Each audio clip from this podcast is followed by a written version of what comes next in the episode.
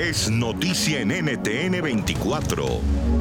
Hola, ¿qué tal? Bienvenidos. Yo soy Andrea Bernal. Esto es Zoom a la noticia. Nuestro lente lo enfocamos hoy en Colombia, específicamente en el departamento del Atlántico, donde ha aumentado drásticamente los contagios de COVID-19. El departamento del Atlántico es la segunda región con más casos después de Bogotá. Este miércoles cerró con 801 contagios en un día para un total de 12.228 casos confirmados. De estos, 6.691 se están registrando en la ciudad de Barranquilla. ¿Qué está pasando en las unidades de cuidados intensivos y en los hospitales en Barranquilla?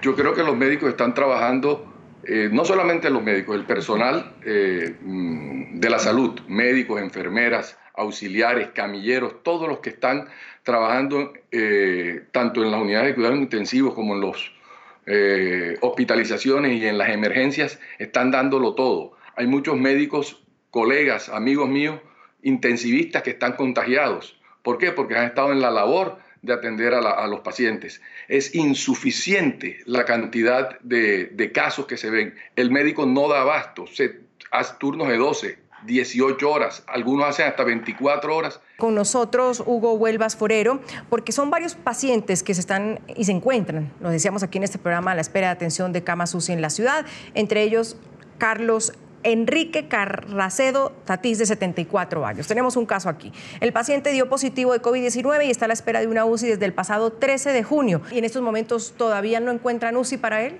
Necesita una UCI, entiendo, ¿verdad?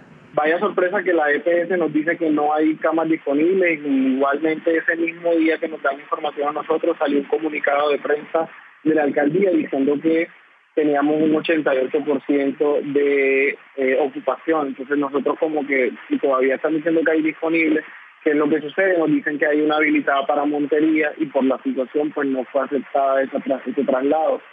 Luego de esto eh, mi tío entra pues en complicación. Eh, gracias a Dios conseguimos el respirador. él está conectado a un ventilador, pero en una habitación de la clínica La Merced donde fue atendido y fue tomada la prueba para, para diagnosticar coronavirus. Eh, sale la prueba del 16 positiva para COVID y esto es lo que más nos preocupa y es la manera en que todo, no solamente las UCI o los hospitales están copados, están presentando este tipo de, de emergencia, sino también las personas que estamos en casa y al momento de que diagnostiquen a alguien que convive con nosotros, la, la odisea o la travesía que tenemos que pasar para que nos puedan tomar una, una prueba. Puede escuchar más conversaciones como esta en Zoom a la noticia de lunes a viernes a las 3 de la tarde, hora de Bogotá, Lima y Quito, 4 de la tarde, hora de Caracas y de la costa este de los Estados Unidos, por NTN 24. NTN 24, el canal internacional de noticias con información de interés para los hispanos en el mundo.